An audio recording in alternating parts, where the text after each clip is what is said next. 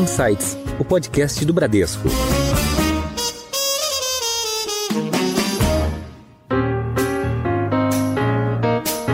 Olá, bem-vindos a mais um episódio do Insights o seu podcast semanal com ideias que provocam um novo jeito de pensar. Eu sou a Priscila Forbes e hoje nós vamos conversar sobre o Fórum Econômico Mundial. Após dois anos, o Fórum Econômico Mundial voltou a ser realizado na cidade suíça de Davos. Passado o encontro, que caminhos norteiam as políticas globais? Que análises podemos fazer a partir das perspectivas e decisões que foram tomadas ali? Para falar mais sobre isso, convidamos hoje o economista-chefe do Bradesco, o Fernando Honorato, que acaba de voltar do encontro, que contou com a delegação do Bradesco e reúne ali alguns dos principais líderes mundiais. Honorato, bem-vindo de volta ao Insights. Tudo bem, Priscila? Um prazer falar com vocês e todos que nos acompanham aqui no Insights. Muito bem. Honorato, a gente vai aqui no decorrer dessa conversa falar sobre os principais temas que surgiram ali no fórum em Davos, mas eu queria te perguntar: teve algum assunto que se sobressaiu ou que tenha te chamado mais atenção? Teve sim, Priscila. Teve vários tópicos, como você mesma tratou, e nós vamos falar deles aqui no nosso Insights, mas indiscutivelmente, Priscila, a guerra e uma certa ameaça às democracias no mundo foram os temas dominantes, né? É evidente, nós estamos na Europa, no coração ali da Europa, tratando sobre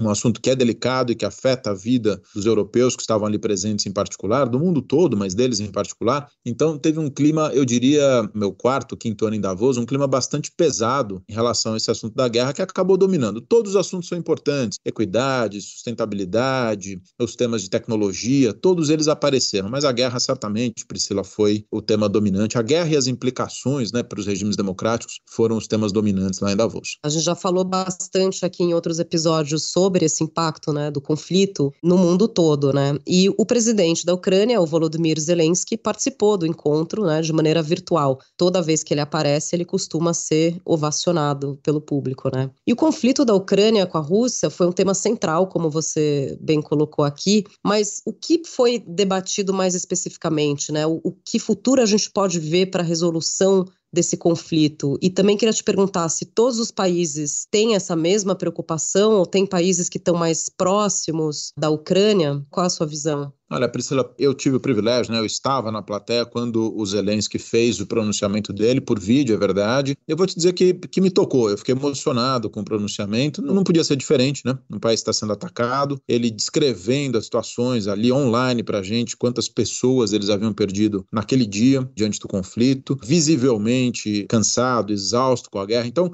foi marcante, sabe, Priscila? Foi algo que confesso que eu nunca tinha visto no fórum e foi bastante pesado nesse sentido, é por isso que acho que foi uma característica distinta desse clima que nós vivemos lá. Dito isso, só para né, quem está acompanhando aqui o Insights, Davos são vários painéis, então são várias apresentações simultâneas que acontecem com palestrantes do mundo todo, desde economistas a líderes de seus países, ministros da economia, especialistas em saúde, assim por diante. Né? Então, o que eu vou tentar retratar é um pouco a visão média que eu capturei né, de alguns desses painéis. Tá? E aí, no ponto da guerra, eu diria que esse tema, como eu falei, é muito sensível para a Europa. Né? Os europeus temem uma real escalada do conflito, então não é uma conversa distante ali. Se falou muito sobre uma escalada militar que envolva um país da OTAN, que envolva eventualmente até o uso de armas nucleares. Isso você imagina, né? O quanto que isso mexe com os sentimentos das pessoas. E um desfecho ainda imprevisível da guerra. Eu não participei em nenhum painel em que alguém fosse capaz de cravar qual vai ser o desfecho da guerra neste momento. Com uma constatação quase consensual de que a Rússia tem sim um caráter, tem um veio imperialista bastante grande e que isso é tradicional, né, da Rússia querer fazer essas anexações de território e, portanto, mesmo que o Putin caia, seja destituído, a relação da Europa com a Rússia é uma relação que vai ser mais complicada daqui para frente e também o próprio ativo imperialista da Rússia continue valendo. E para encerrar aqui essa primeira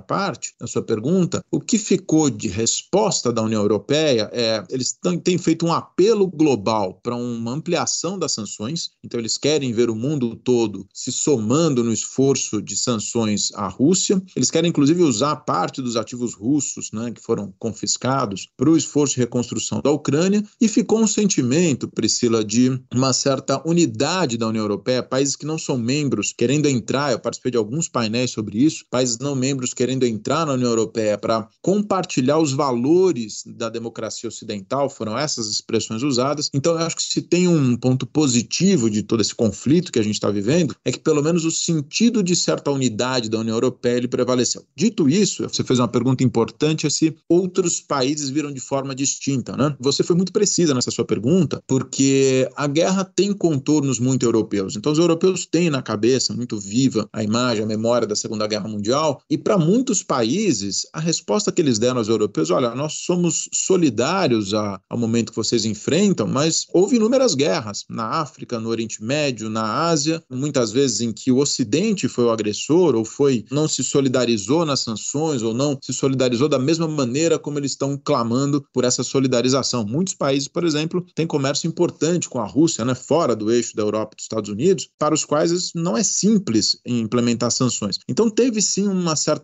eu vou chamar, divisão entre o mundo ocidental e o mundo asiático, o mundo árabe, o mundo, ou mesmo alguns países da África, da Índia ali, com uma posição um pouco mais cautelosa em confrontar a Rússia em ampliar as sanções. Acho que esse ponto que você trouxe é bem importante, viu, Priscila? Bom, já que você tocou nesse tema de união entre os países europeus e também essa preocupação com a escalada do conflito, a gente viu recentemente a Suécia e a Finlândia, né, se movimentando aí para fazer parte da OTAN. Isso foi comentado no encontro? Foi comentado e vou além. Eu participei de um dos painéis em que estava a Moldávia e a Geórgia, países que são candidatos a ingressar na União Europeia. E do outro lado estava a Áustria e a Estônia, né? A Áustria, um país que tipicamente sempre colocou um pouco mais de restrições para o acesso de alguns membros, e mesmo a Áustria estava muito mais flexível, dizendo que faz sentido um gesto de sinalização da União Europeia para que esses novos países membros possam fazer parte. Né? Você falou de OTAN, estou falando de União Europeia, é verdade, mas é um pouco a ideia de você reforçar né, o conjunto de instituições, seja a OTAN, seja a União Europeia, para poder fazer frente a essa ameaça imperialista da Rússia. Então, sim, esse tema foi, foi tratado e hoje a preocupação maior da Rússia, o enfrentamento maior é com a Ucrânia, para alguns até o acesso da Finlândia, da Suécia seria visto de forma secundária pela Rússia, é um tema a se verificar, né? Mas eu diria que, de um modo geral, o reforço das instituições, seja da OTAN, seja da União Europeia, foi muito tratado sim nos painéis, com essa, se eu pudesse resumir em uma frase, né, com essa ideia de preservar os valores das democracias liberais diante dos governos autoritários que nós temos visto crescer no mundo todo. Em alta. Já que você tocou nesse tema de governos autoritários, queria saber se houve conversas também sobre esses governos, né, como ameaças diretas à democracia. Teve painéis especificamente dedicados a isso, tá, Priscila? Falando sobre como que os valores democráticos estão em xeque. Tem várias coisas em discussão, vários temas em discussão, né? Primeiro, a guerra e a pandemia, elas trazem um, um sentimento de uma certa desglobalização, a palavra é feia, mas é essa mesmo, né? Ou seja, um retorno a certo nacionalismo, até certo radicalismo. Isso tem a ver com os efeitos da pandemia e da guerra, associado também a um fato de uma certa preocupação com suprimentos de alimentos e energia no mundo. Isso foi um tema na pandemia, o quanto a desigualdade piorou e o quanto a gente viu, né, agora a guerra, tanto Ucrânia quanto Rússia são produtores relevantes de alimentos e energia, e essas preocupações se conectam com esse tema da democracia que você trouxe. Porque veja, a democracia é um valor né, liberal, é um valor ocidental, mas que ela é um valor que precisa ser cultivado e precisa ter a sua entrega bastante clara para que as pessoas vejam valor, né? Eles vejam e consigam defendê-la da forma necessária. A democracia não está escrita, como foi falado lá em alguns fóruns, né? Em alguns dos painéis, ela não está escrita na pedra. Você precisa o tempo todo renovar esses valores. E aí, quando você vê a ampliação das desigualdades no mundo, quando você vê a ampliação desse movimento de nacionalismo, que aconteceu inclusive com o tema das vacinas, por exemplo, durante a pandemia, quando você enxerga algumas não democracias tendo uma performance econômica melhor, isso gera um efeito nos países democráticos de chacoalhar esses pilares da democracia. Né? Então, uma preocupação bastante grande com como reforçar esses valores, que são valores importantes aqui no mundo ocidental, para que a gente saiba das limitações, para que nós saibamos dos desafios econômicos de se operar numa democracia, mas para que ela possa prevalecer. E para isso, lidar com os temas de desigualdade igualdade, os temas de meio ambiente, os temas de equidade, de gênero, de raça, para que a democracia possa ser o veículo de propagação desses valores, o veículo de união desses valores ocidentais. Né? Um último ponto aí nessa discussão da democracia, Priscila, uma preocupação bastante grande com certa radicalização vindo das redes sociais. Né? Então, assim, como ficou mais fácil manipular as democracias a partir das redes sociais. Veja, aqui não vai nenhuma crítica direta às redes sociais, elas cumprem papéis super importantes, né? Mas ficou mais fácil manipular os algoritmos, os grupos que se reforçam no seu próprio pensar, né? E como isso acaba atrapalhando, de certa forma, essa disseminação de alguns dos valores democráticos. Não só a gente pensa muito em democracia como uh, partidos políticos e formas de organização de governo, a divisão dos poderes, mas essa radicalização das redes sociais afetou a crença na ciência, a crença, o universo todo de fake news e deep fake news, tudo isso abala esses alicerces, digamos assim, desses valores democráticos que são tão caros para nós. Então, foi super debatido sim. Imagina, né? Quer dizer, nesse momento de guerra, a gente discutindo isso, estava tudo muito à flor da pele. Inclusive, Honorato, né, como a gente está falando aqui sobre democracia e sobre mídias sociais, né, tanto por bem quanto por mal, e o poder de influenciar eleições, a própria Rússia também já esteve aí no centro de uma acusação de ter influenciado o resultado das eleições americanas, né? Né? Percebe? É o que você está dizendo, esses é. sistemas se conectam, a guerra, a autocracia, as democracias, apesar de às vezes aparecerem um pouco distintos, eles se conectam. E a Rússia não foi convidada no fórum, né? ela não esteve presente, não houve delegados da Rússia, né? Lá em Davos, você tem alguns estandes do lado de fora do fórum, né? Eles fecham praticamente a cidade, aí você tem, você vai andando na rua principal ali, tem alguns estandes, e aí tem o stand da Índia, tem lá o stand de algumas empresas e assim por diante, e a Rússia estava representada pela Casa da Guerra. Aliás, isso foi algo que o Zelensky, no seu pronunciamento, falou. Olha como é triste ver. Ele tentou até puxar para um lado emocional, dizer: olha, a Rússia é um país bonito, é maravilhoso, que tem pessoas maravilhosas, que pode ter um turismo bastante relevante. Falou: infelizmente, ela está sendo representada aqui em Davos pela Casa da Guerra. Então, um dos estandes era isso, era a Casa da Guerra, que mostrava um pouquinho ali, digamos, os horrores do que é a gente viver uma guerra nos dias de hoje. Bom, falando um pouco aqui do nosso quintal, por assim dizer, né? Queria ouvir de você como é que o Brasil e, por extensão, né, América do Sul, como esses países foram lembrados no fórum? O que, que foi dito lá que impacta aqui o nosso país, a nossa vida aqui? Tem um ângulo que é que assim, a América Latina não está na vanguarda, não está na fronteira de algumas discussões importantes, por exemplo, de discussões sobre multilateralismo comercial. A região não está engajada em nenhum grande projeto de acordo multilateral. É verdade que tem o acordo União Europeia com o Mercosul, mas não está, o assunto não está aquecido, não está heating up, né, como a gente fala. Então, a região não está nesse fórum, a região não está na liderança dos temas de tecnologia ou mesmo de novas fronteiras, né, da indústria 4.0, da revolução 4.0. Temas de desigualdade também não está. Então, a América Latina, de certa forma, ela passou um pouco ao largo do fórum, ainda mais com a guerra chamando as atenções de maneira mais importante. Esse é um dos ângulos. Dito isso, tem dois outros ângulos em que a América Latina foi, eu não diria que foi protagonista, não seria a palavra correta, mas que ela foi lembrada no fórum. Então, o primeiro ângulo é a região como supridora de alimentos e energia para este novo mundo, para essa nova configuração da geopolítica mundial, né, em que nós somos parceiros confiáveis do mundo ocidental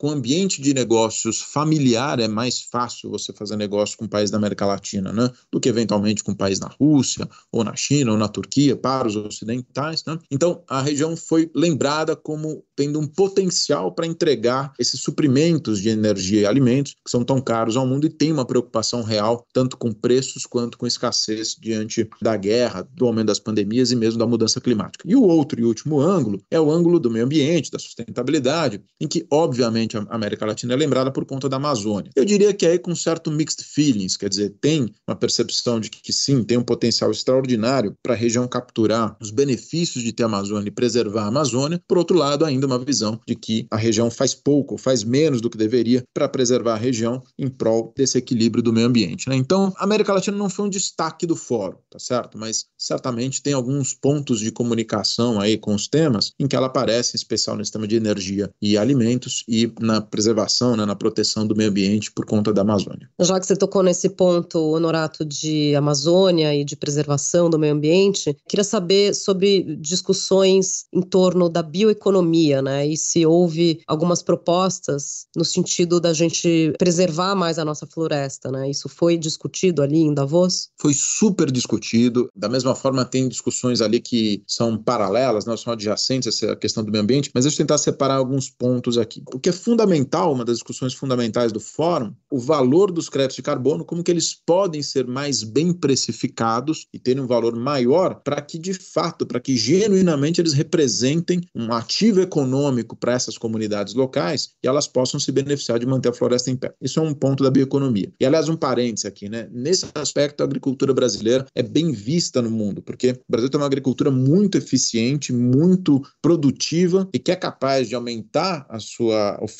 de alimentos sem desmatar. Eu estou falando da agricultura formal, né? não estou falando, obviamente, de desmatamento ilegal, nada disso. Mas a agricultura formal no Brasil é muito bem vista no mundo todo. Então, acho que tem sim oportunidades aqui para a gente entregar esse valor econômico para o mundo com algo mais produtivo e que mantém a floresta em pé. O segundo tema tem a ver com as economias locais. E isso, para mim, ficou muito claro, Priscila, que é valorizar o conhecimento dessas comunidades locais que vivem na Amazônia. São 40 milhões de pessoas, por exemplo, que vivem ali na floresta, dos quais cerca de 30 milhões no Brasil. Usar os conhecimentos que eles têm de preservação, né? E aí sim fazer parcerias, por exemplo, para que você tenha um produto que eles geram na Amazônia, tem um selo de bioeconomia, alguma coisa do tipo, que você consiga ter um valor agregado maior, justamente para aumentar aumentar esse valor econômico da floresta em pé. Né? Então, houve várias ideias, houve várias cobranças, inclusive. O Al Gore, um dos painéis em que ele estava, ele foi muito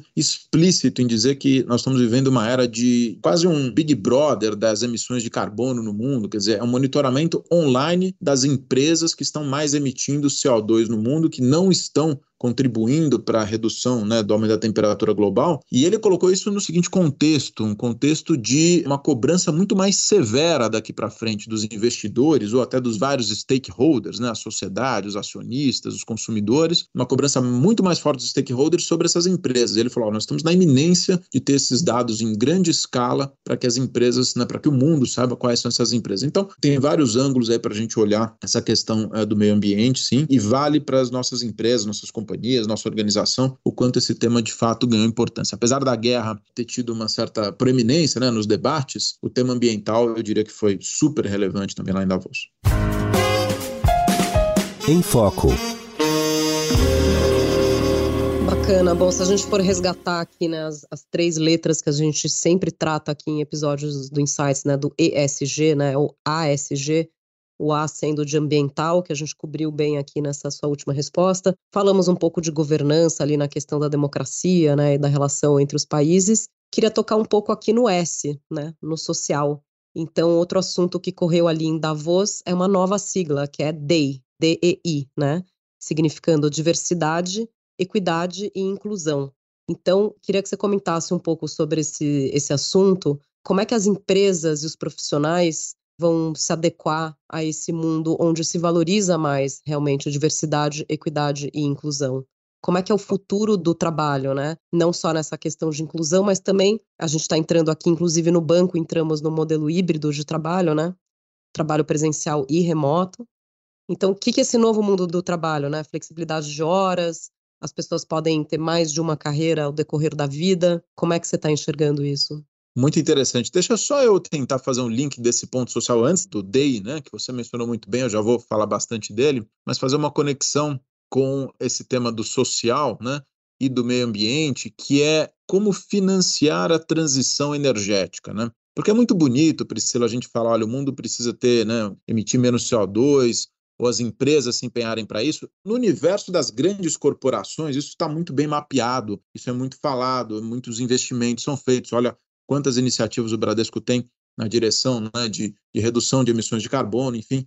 Agora, o ponto que tem a ver com social é que você falou o seguinte: escuta, vê só, tem uma família, né, e, e se, o exemplo que se deu não foi da América Latina, foi da Inglaterra. Tem uma família na Inglaterra, uma família de renda média, que simplesmente viu o preço de energia dobrar, os preços de alimentos subirem 20%, 30%, e você vai pedir a ele que faça os investimentos necessários para transformar casa dele, transformar o pequeno comércio dele em um ambiente sustentável, né? Veja como os valores são profundos lá, né? Então, assim, que papel a sociedade deveria cumprir em ajudar as pessoas, as pequenas empresas e as pessoas físicas, as famílias, a fazerem essa transformação. Porque o S do social, do SG, né?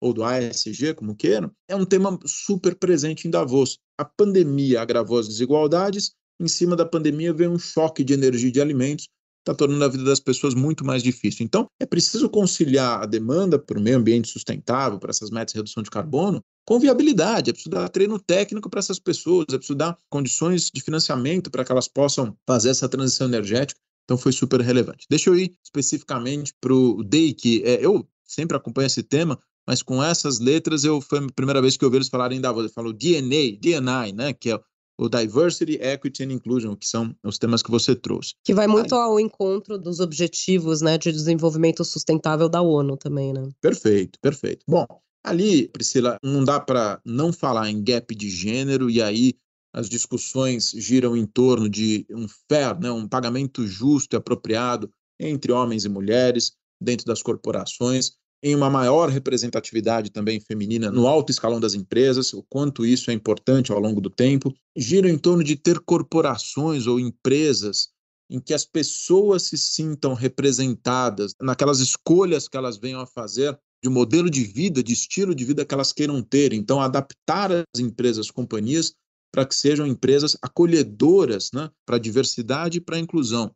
Girou em torno, Priscila, também de as ações das empresas, os KPIs, né, que a gente chama, os indicadores de metas, que eles levem em conta objetivos específicos de equidade e de inclusão. Então, assim, foi uma, um recado, é um recado bastante duro, inclusive, né, para que cada projeto, quando uma empresa for iniciar um projeto, que cada projeto seja, seja julgado, tem o seu KPI, por exemplo, associado ou equidade de gênero ou equidade racial para que com o tempo a gente consiga transformar de fato a sociedade. É o que eu falo, o propósito de Davos é bastante ambicioso, tá? E super genuíno, e super legítimo. E por último, não sem menos importância, mas as lideranças das companhias, das empresas, os CEOs, os CFOs, todos os C-levels, eles têm que estar muito engajados nessas três letras, no DEI, né? que é justamente para que eles possam transmitir para a corporação essa ideia de inclusão.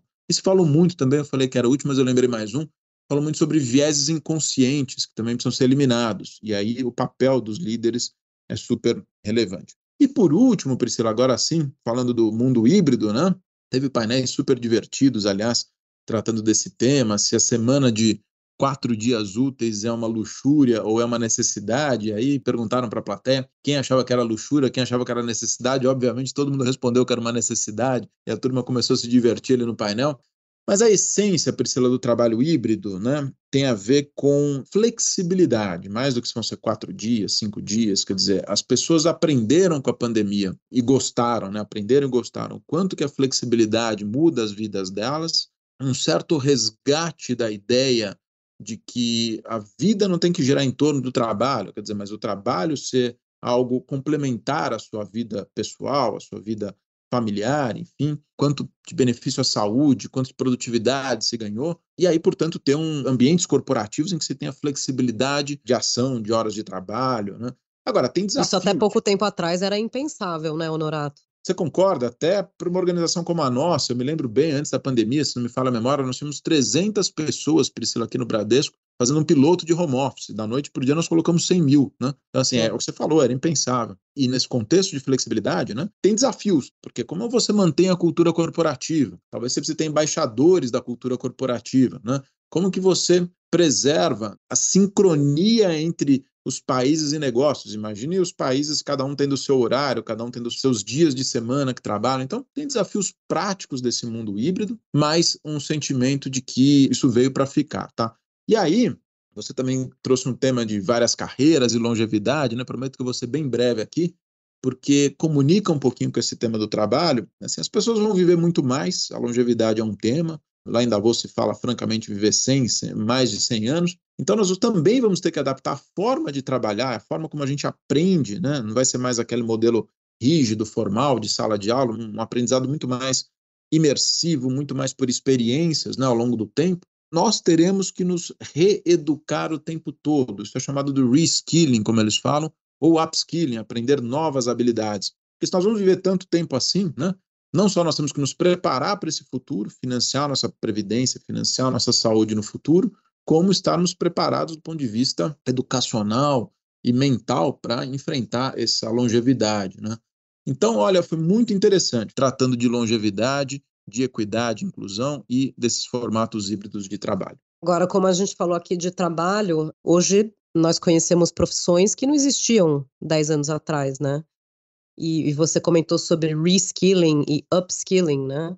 existe uma fluidez maior no mercado de trabalho, né? Tem empresas que ficaram totalmente remotas, então as pessoas podem trabalhar em qualquer empresa do mundo, né? Em qualquer lugar do mundo. Tem, claro, essa questão do fuso horário que você comentou, mas existe uma fluidez muito maior, né, no, no mercado de trabalho hoje que foi permitido por novas tecnologias. Aliás, essa foi uma das frases de um dos CEOs de uma das, das maiores empresas de tecnologia do mundo, estava lá, e ele falou isso, ele falou, olha, não tem regra padrão, né? Cada companhia, cada corporação tem que achar o seu desenho ótimo de modelo de trabalho, mas eu insisto, a palavra-chave é as pessoas viram valor na flexibilidade. Nós estávamos no piloto automático antes da pandemia, né, de trabalhar cinco dias por semana, das 8 às 18, ou que seja, o horário que cada um faz, tentando separar a vida pessoal, então a vida pessoal aos finais de semana, vida profissional durante a semana.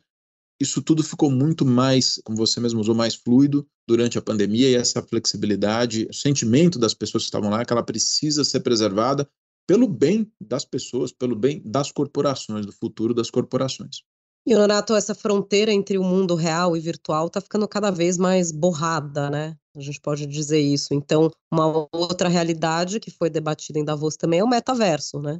Inclusive para trabalho, você pode trabalhar dentro do metaverso, né? Quais foram os principais pontos debatidos ali em Davos em torno desse novo mundo, desse metaverso? Eu participei de dois painéis enormes sobre metaverso, Priscila. Olha, parece que vem uma revolução por aí, tá? E eu quero associar isso ao tema da educação, que também foi muito tratado em Davos, né? Se eu fosse definir um pouco do que eu aprendi, do que se foi discutido lá, o metaverso é a fusão do mundo virtual com o mundo físico. A gente costuma pensar naqueles óculos de realidade virtual, né? Que você coloca e fica lá vendo sei quem já teve a oportunidade de fazer, você vê lá uma cena do fundo do mar ou um jogo de videogame, alguma coisa do tipo, né? Não é essa a proposta do metaverso. A proposta do metaverso é que você esteja no seu mundo físico, aí sim inserido de imagens do mundo virtual. Então é como se eu tivesse aqui na minha sala, em que eu estou uh, gravando esse podcast com você, e naquela cadeira tivesse lá uma projeção sua, ao invés de estar o meu avatar. O seu avatar, exatamente. Aliás, um dos panelistas foi o criador do Second Life, ele estava lá nesses dois painéis. Se tivesse ali o seu avatar, eu estivesse vendo você ali, combinando o meu mundo físico com o mundo virtual, ao invés de estar olhando você numa tela plana, né, numa tela 2D, tá? Então, esse é o conceito do metaverso. E aí, tem uma inspiração que vem muito até das crianças, e estava lá um dos responsáveis pelo Lego, né, pela empresa, falando de como as crianças são capazes de criar o mundo. Tem um joguinho super famoso, quem tem filho pequeno sabe do que eu estou falando, Roblox, eles adoram esse jogo, e que vão sendo criados mundos. Meus filhos criam lá um restaurante, aí criam um pet shop, aí fazem trocas de partes né, do restaurante pela outra loja, assim por diante. Só que você imagina tudo isso no universo 3D, né? As possibilidades são infinitas de criação e de interação no metaverso. Tem preocupações que eu já trato delas, mas ainda voltando ao tema da educação e da medicina, né, que foi muito tratado em Davos, a gente falou na sua pergunta anterior sobre reskilling e upskilling, né? Parece claro lá para o fórum, e eu falei isso há pouco, dizer, o formato de aprendizado vai mudar, né? Eu e você, Priscila, nós nos habituamos ir lá, sentar numa cadeira de escola, ler um paper, é, ver o professor falar, né, e dar uma aula convencional. Hoje em dia, já no mundo online, você já pode consumir conteúdo de maneira, digamos, pontual. Né? Todas as respostas estão no Google. Tudo que a Perfeito. gente estudou, você acessa no Google e no Wikipedia. Perfeito. E por que precisa ser aquele formato, digamos, de cinco anos? Você começa hoje, faz amanhã tal matéria, outra matéria. Você pode simplesmente capturar partes do conteúdo que são né, mais relevantes naquele momento para o seu ciclo de aprendizado. Tá? Isso já é verdade no mundo online. No metaverso, supostamente, né? Claro que tudo isso, a entrega importa, né, Priscila? Mas no, no metaverso, a experiência vai ser muito mais, como eles chamam, imersiva. Então, os exemplos que eles deram. Imagina uma criança no colégio aprendendo sobre a erupção de um vulcão. Então, eu e você fomos lá, vimos, abrimos um livro e vimos lá as fotos de como o vulcão faz erupção. Você imagina uma criança numa sala de aula, literalmente olhando, entrando ali no vulcão, nessa projeção, né? E vendo como que é feita essa erupção. Ou o outro exemplo que eu achei sensacional, um episódio histórico, eles falam independência dos Estados Unidos, e os personagens estarem na sala ali interagindo com as crianças. A capacidade de você memorizar né, e aprender por conta dessa experiência é muito maior do que lendo um livro. Né? Então, essa foi uma das. E muito mais divertida, diga-se de passagem. Muito mais lúdico, muito mais, exatamente, muito mais interativo. E no campo da medicina, que tem outra aplicação muito prática, né, eles estavam dizendo, um neurocirurgião, por exemplo, ele vai poder projetar, literalmente, isso já é real, não é uma especulação de futuro, ele vai projetar na sala de cirurgia o cérebro do paciente que ele vai operar para decidir ali a melhor alternativa, o melhor caminho para que aquela cirurgia seja mais precisa possível, né? E aí, através dos robôs, enfim. As possibilidades são, são inúmeras, Priscila. Eu fiquei encantado com o que eu vi. É claro que tem preocupações, como eu te falei, né? Preocupações com a segurança, privacidade, segurança de dados, em que ambiente as crianças vão estar envolvidas, né? Como vai ser essa interação no metaverso, como você monetiza o metaverso, como vai ser a legislação Afinal de contas, imagina que você abre um restaurante virtual, vale a legislação do Brasil ou dos Estados Unidos, em que né, os seus clientes virtuais vão estar lá no seu restaurante. Preocupações com acirramento das posições, nós falávamos no início, né, nessa polarização do mundo, então isso apareceu bastante ali também. Acho que tem muitas questões a serem respondidas, inclusive aí uma questão mais técnica, qual que é o device, o aparelho que você vai usar, digamos, porque você colocar um óculos muitas vezes não é conveniente. É provável que o metaverso ainda se dê nos próximos 10 anos através do nosso celular, é o que eles acham que realisticamente vai acontecer mas tem devices sendo desenvolvidos no mundo para que isso seja muito mais confortável essa experiência, né?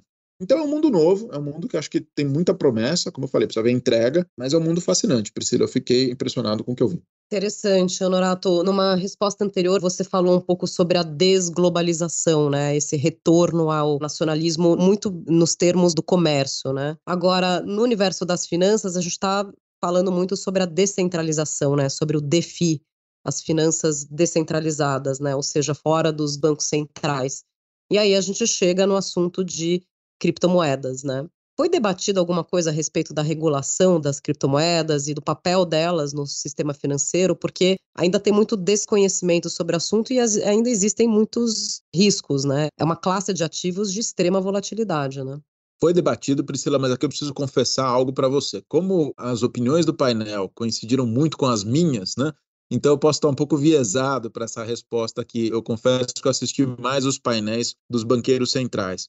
Mas essa foi a visão, eu diria assim, a visão dos policymakers, né, de quem cuida da regulação global, que eu falei que é muito similar à minha, é essa ideia de que o papel dos criptos como moeda, ele não vai prosperar. Eu já até já escrevi, tive a oportunidade de escrever sobre isso em artigos para o jornal, enfim, porque os países não vão abrir mão, não querem e nem, e nem devem abrir mão das suas moedas nacionais em favor dos criptos. Então, os criptos têm que ser vistos como ativos. A tecnologia por trás deles é extraordinária, blockchain, o Ethereum. Né? Mas quando você fala que não funcionaria como moeda, está falando como meio de transação, como reserva Exatamente. de valor. Exatamente, perfeito. É assim, eles não vão substituir as moedas nacionais, né? Que é uma das visões que eu tenho a esse respeito. E os banqueiros centrais foram muito contundentes em dizer, olha, não faz sentido. Então eles tentaram separar, olha, uma coisa são os criptoativos como classes de ativos, que o são. E que aí o fundamental é que as empresas, né, os investidores que oferecem esses ativos, esclareçam quais são os riscos, como você disse, assim, tem uma volatilidade, qual que é o mecanismo de originação desses ativos, qual que é a volatilidade deles embutida e assim por diante.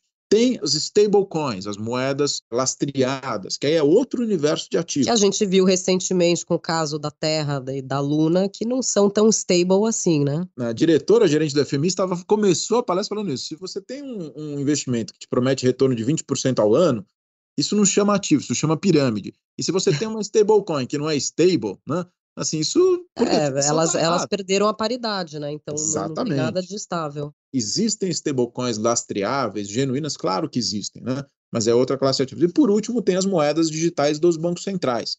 Essas sim, eles têm muito mais confiança de que vai avançar. E aí, no universo do DeFi que você falou, as moedas dos bancos centrais elas podem sim cumprir um papel importante. Né? Pensa na política monetária, Priscila, de novo, eu falei, eu, me empolgo um pouco nesse assunto porque ele toca demais naquilo que eu estudei a vida toda. Né? Fazer política monetária no mundo de moedas privadas é, é muito complexo, ou mesmo no mundo das moedas digitais dos bancos centrais, né? E se todo mundo quiser ter euros e ninguém mais quiser ter reais, como é que você calibra a taxa de juros do Brasil? Enfim, tem um certo entusiasmo com as moedas digitais dos bancos centrais, mas continuando a usar os bancos como intermediários na originação de crédito e com moedas de atacado e não de varejo. E por fim, você perguntou sobre regulação, né? É, é uma regulação para orientar, não é regular por regular, não se pretende proibir. Tem um reconhecimento no fórum, Priscila, de que, como eu, como eu mencionei antes, as plataformas por trás dos criptoativos são muito úteis e muito interessantes para várias finalidades para as pessoas, né? Mas tem um desejo, sim, de esclarecer, de ter maior clareza sobre como elas funcionam. Então, acho que a regulação vai aumentar assim nesse universo. E Honorato, já que você estava no Fórum Econômico, né, uma das principais preocupações acerca da economia atualmente é a inflação, que atualmente é um fenômeno global. A gente está vendo os índices de inflação muito elevados nas principais economias ao redor do mundo, e com isso vem também começa a ter, né, a partir da normalização dos juros, né, pelos bancos centrais, estão elevando as taxas de juros, a gente começa a ver o crescimento desacelerando. Então, existe aí algum fantasma, algum risco de estagflação, né? Quando a gente fala de estagflação, a gente está falando de inflação sem crescimento. Isso foi debatido no fórum? Olha, Priscila, é curioso, né? Você falou, é o Fórum Econômico Mundial, e acho que nós passamos três quartos do tempo falando de temas. Falamos são, de tudo. É, é que eles, todos eles, de certa forma, tangenciam a economia. As pessoas às vezes dão menos relevância, mas temos diversidade, equidade, né? São super importantes para a economia, para a produtividade. Então, todos eles tangenciam a economia. Mas falando aí especificamente de macroeconomia, né, que é a minha praia, e sendo bem breve aqui, eu diria sim, há uma preocupação genuína, nós tocamos em alguns pontos, né, com o, receio de inflação de alimentos, de energia, isso foi muito, muito marcante no fórum, mas vai além disso, sabe, Priscila? É a ideia de que as cadeias de suprimento todas foram chacoalhadas né, por conta da pandemia, agora por conta da guerra. Isso deve levar a uma reformatação, né? nós falamos de desglobalização também, uma reformatação das cadeias produtivas, ou seja, eu vou produzir não só pensando em eficiência econômica, mas pensando em segurança de suprimento. E Portanto, não depender de um único país ou região fornecedora, né? Exatamente, e isso encarece, porque senão você produziria onde é mais barato, certo? Essa seria a lógica econômica. E aí, como você mesma trouxe, o fenômeno da alta de juros dos bancos centrais, isso vai acontecer para trazer a inflação para baixo, e você tem as incertezas da guerra trazendo também uma piora do ambiente global. Então, é triste dizer, mas sim, o, o, sentimento é um sentimento de uma inflação mais duradoura no mundo, com um crescimento menor, pelo menos aí nos próximos meses. Isso apareceu bastante no fórum também, Priscila. Seu guia. A gente vai chegando aqui ao final do nosso episódio e queria que você passasse aqui uma mensagem para os ouvintes do Insights, dentro de tudo que você vivenciou em Davos, né? Todos os painéis que você participou, todas as pessoas, lideranças que você encontrou. Quais são os principais recados que você deixaria aqui para os nossos ouvintes? Legal, Priscila. Olha, apesar do clima pesado, eu quero terminar num tom positivo, tá? Eu quero deixar aqui uma mensagem de, de certa confiança no futuro aí. Então, primeiro, ainda em relação à guerra, à democracia, apesar de ter muita discussão sobre os riscos e as ameaças, acho que o fato do mundo estar tá parando para realçar e se unir em torno desses valores das democracias liberais é muito positivo. Eu acho que nós vamos emergir dessa guerra e dessa crise das democracias mais fortes como países, como sociedade. Esse seria meu primeiro recado. O segundo tem a ver com as transformações tecnológicas da educação, a gente falou bastante sobre isso. Esse é um universo absolutamente encantador, desafiador, e que devia colocar as pessoas na posição de protagonistas desse cenário de transformação, porque é um mundo que nós podemos descobrir, inovar, nos reinventarmos como profissionais, né? Então tem muita coisa bacana para acontecer ali. Aliás, um parênteses, isso se fala de longevidade, né? Se fala muito das oportunidades de novas tecnologias também para os mais idosos, para que eles sejam treinados tecnicamente nesse, nesse universo. E por último, um recado ligado às empresas, ao meio ambiente. A consciência da preservação, da necessidade da preservação é cada dia maior. É verdade que a implementação nem sempre é na velocidade necessária, apropriada, mas acho que essa consciência ampliada tem ficado. Então, né, se a gente pensar que os valores democráticos podem ser fortalecidos, que as tecnologias podem ajudar as pessoas a se tornarem melhores, ter boa educação, ter uma democratização da educação, né? e pensar em preservação do meio ambiente, eu saio com um saldo positivo, eu diria, apesar de todo o clima pesado da guerra que certamente dominou os debates. Muito bem, nós conversamos hoje com Fernando Honorato, economista-chefe do Bradesco, ele que esteve em Davos e trouxe vários insights aqui para os nossos ouvintes. Obrigado, Honorato. Obrigado, Priscila. Para mim é sempre um privilégio poder falar com vocês. Foi um privilégio ter estado em Davos. Lembrar que ali é uma visão particular do mundo, mas que foi muito interessante e é muito interessante acompanhar as iniciativas do fórum. E vocês que nos acompanham já sabem que toda semana tem um episódio novo no seu Insights. Tchau, até a próxima!